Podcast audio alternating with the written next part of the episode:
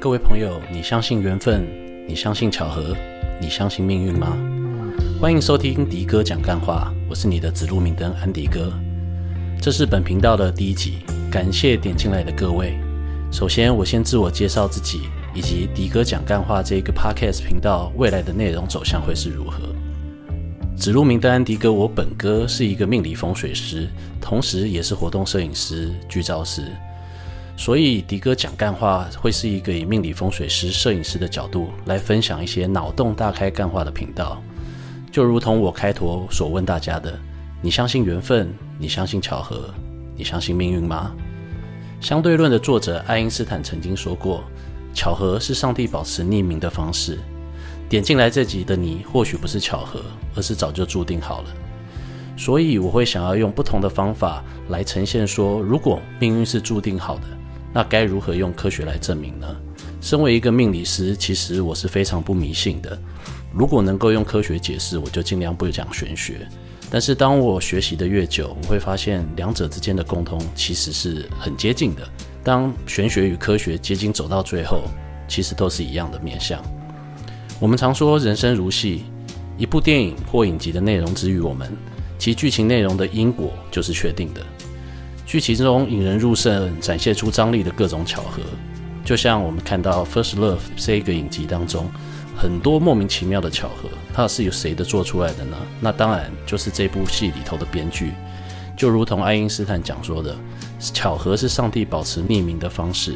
在这一个剧中，编剧就是那个上帝。人生跟剧本的大方向大多是注定好的，或许会有所小修改，但整体的起伏不会差异太多。这也就是我们常听到的占星学、八字、紫微斗数会准的原因。这个频道未来我会以电影为主轴，当我看到有适合某些点题的电影时，我就会做节目来跟大家分享，然后分享一些不同命理、风水或是影像制作相当的知识与干话。哦，说真的，想要录 Podcast 已经想很久了，真的是万事起头难啊！所以这一个最难的起头。我的 first episode 就用最近 Netflix 最近刚上架的日本传奇影集《First Love》来作为 podcast 的处女作。我常常跟我的命理咨询客户开玩笑的说，命理师其实就是人生剧本的暴雷仔。所以以后每一集要聊的电影，当大家点进来之前，请先确定你是不是不喜欢暴雷的朋友。如果是的话，请你一定要看完那一部再来听本哥的干话。啊，你好不好啊？就在昨天，本哥的用了大约九小时，一口气追完《First Love》初恋这个影集的九集。也就是说，我用了短短九个小时的时间，就快转看完整个剧组、编剧、大家一年以上的人生时光。一部好的剧，我们通常可以用短短的一句话把它讲完。所以这一部剧要讲起来的话，就是一对高中初恋情侣，基于许多的因素没有在一起，但是又经历了一番波折之后，最后又在一起的故事。报告完毕。感谢收听，今天的节目就到此结束，谢谢大家的收听。喂，我开玩笑的啦。本部剧其实是由宇多田光《First Love》这首歌所启发而创作出来的，所以剧中很多数字彩蛋都是在致敬宇多田光，像是首集开头瞬间闪过一九九八跟一二零九的数字，其实就是宇多田首张单曲《Automatic Time Will Tell》的发行日，然后女主角野口野樱的生日也是十二月九号。男主角在大雪纷飞的夜晚向女主角告白，那这个告白的时间点是女主角妈妈在车上帮也英庆生过后的事情，所以告白的日子也是十二月九号。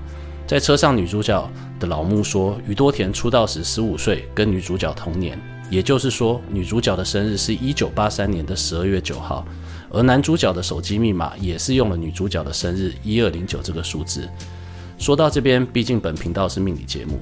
本哥排了一下，如果女主角是一九八三年十二月九号，虽然出生的时间不知道，但是排出来之后，她是属于火象星座的变动宫的射手座，所以她的八字命主会是辛未属金。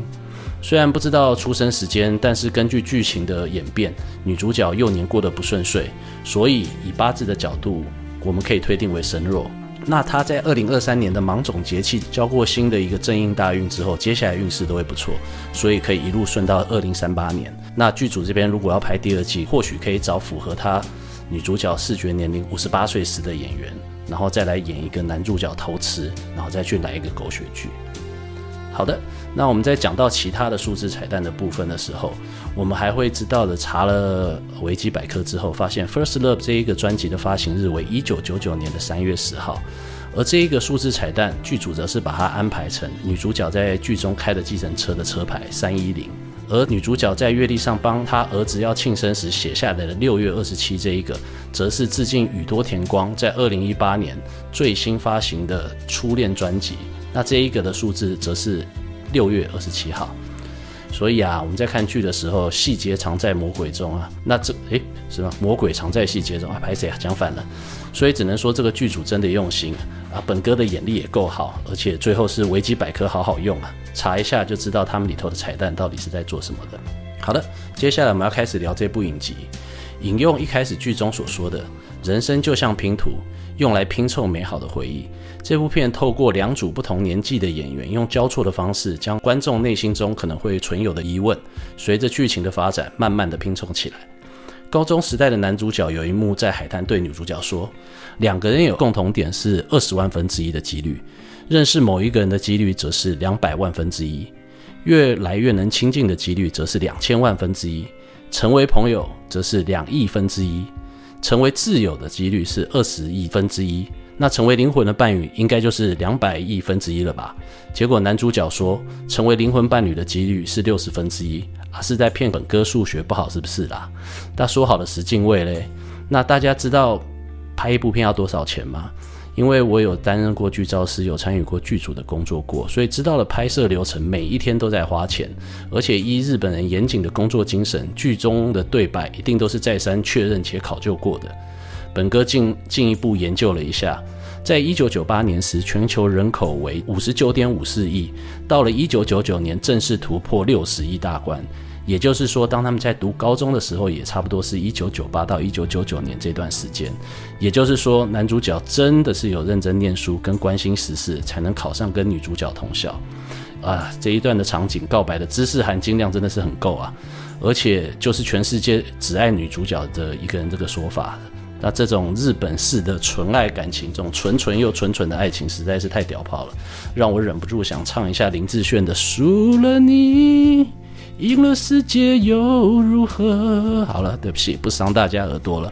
好，我们现在讲到集数来到第二集，我想跟大家分享的是，当樱野女主角的同事占部望太郎好不容易约到女主角去打保龄球时，结果求好心切，练球过多，手受伤，不能在妹子面前好好打保龄球，然后在便利商店闪被偷，淋雨前往保龄球馆时跌倒，还把眼镜摔坏。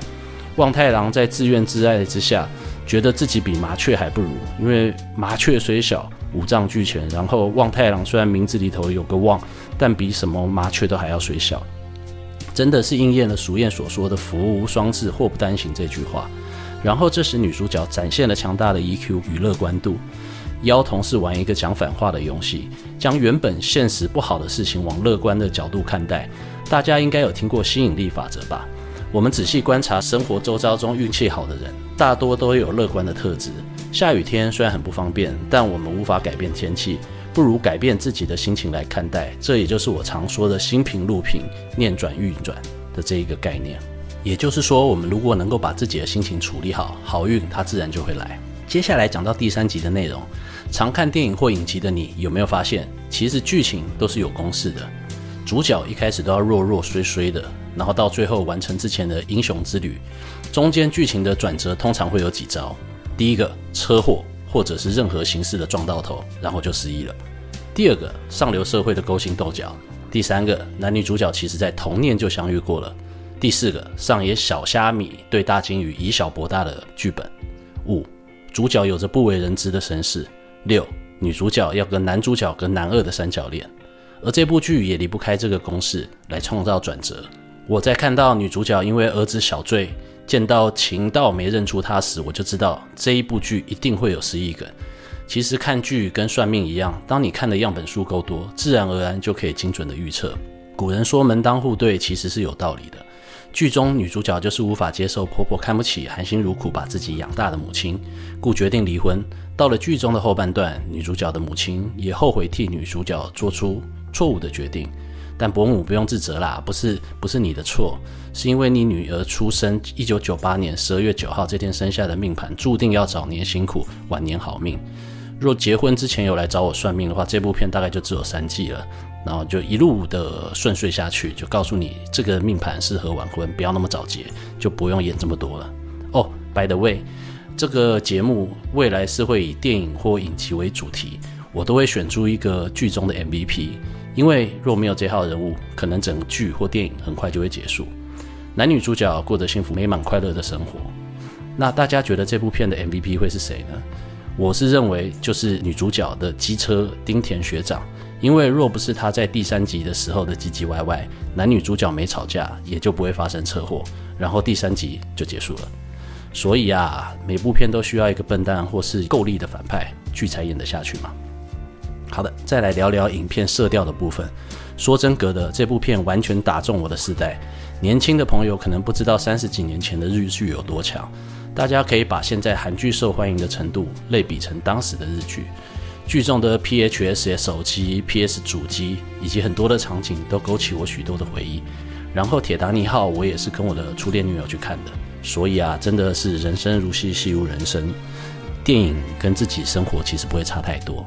剧组用不同的调色风格来让观众清楚地感受到现在是过去还是未来的情况。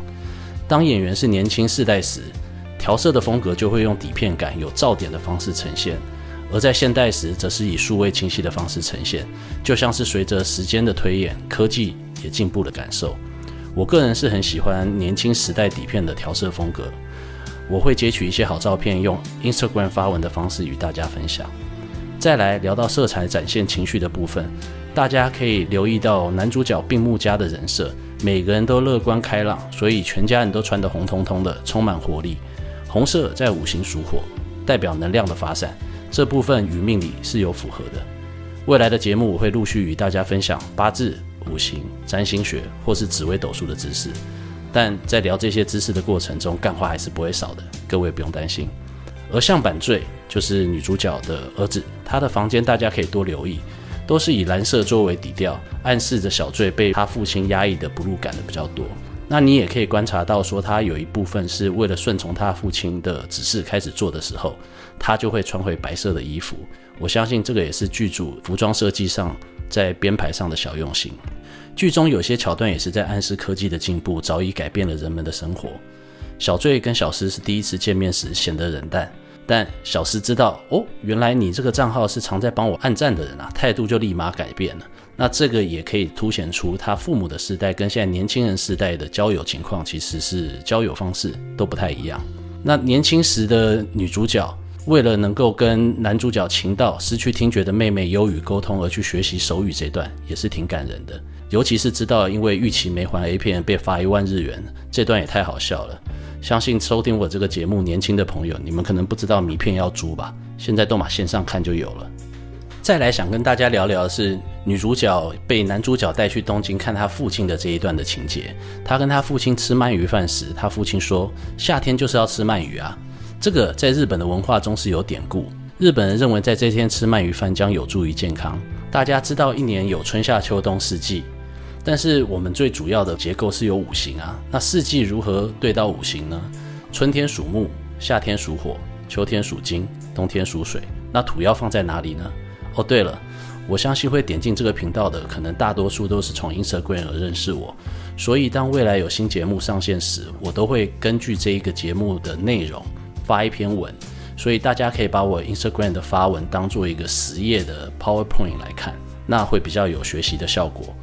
那我未来我也会发一篇文来介绍十二地支与十二月份的关系。简单来讲，我们的地支只要是辰戌丑未，都是属土。而在几个比较大的节气，像立春、立秋、立夏、立冬这个节气的前十八天，也就是我们所用的土用日。而在夏天的土用日这十八天，只要它的日期地支是丑日的时候，则是称为土用丑之日。有时候会有两个土用丑之日。好，接下来我来聊聊剧中也算无奈的角色，也就是男主角的心理咨商师女友有川很美。他认真的爱着男主。为其放弃原有的生活，都准备结婚了，才又分手。但其实也好啦，比起婚结下去又生了小孩才发现不对，离婚好多了。男主角在结婚前坦诚心中有别人也是挺负责的，但其实我是想聊一下很美的创伤。在清理智商的过程中，大多是帮助个案找出创伤，而这些创伤往往是发生在童年，进而影响个案后续的人生价值观等。横本说，他八岁时上演了像以前一部电影叫做《小鬼当家》，不知道大家有没有看过？就是很锵的父母，还有他的这个兄弟姐妹。耶诞节的时候，他们就整家跑出去坐了飞机，就忘了一个小孩在家，那么他们都没发现。那他很美，就说他以前就在他们父母出去玩的时候被关在衣柜里头，进而造成了他日后怕黑，睡觉一定要开灯。那我认真觉得剧组里可能真的有一些有医学背景的人，所以这个选角的时候找了一个小胸部小奶的，其实是选得非常好。那为什么会讲这个呢？是因为我们人体有一个内分泌器官叫做松活体，它所分泌的东西大家一定听过，叫做褪黑激素。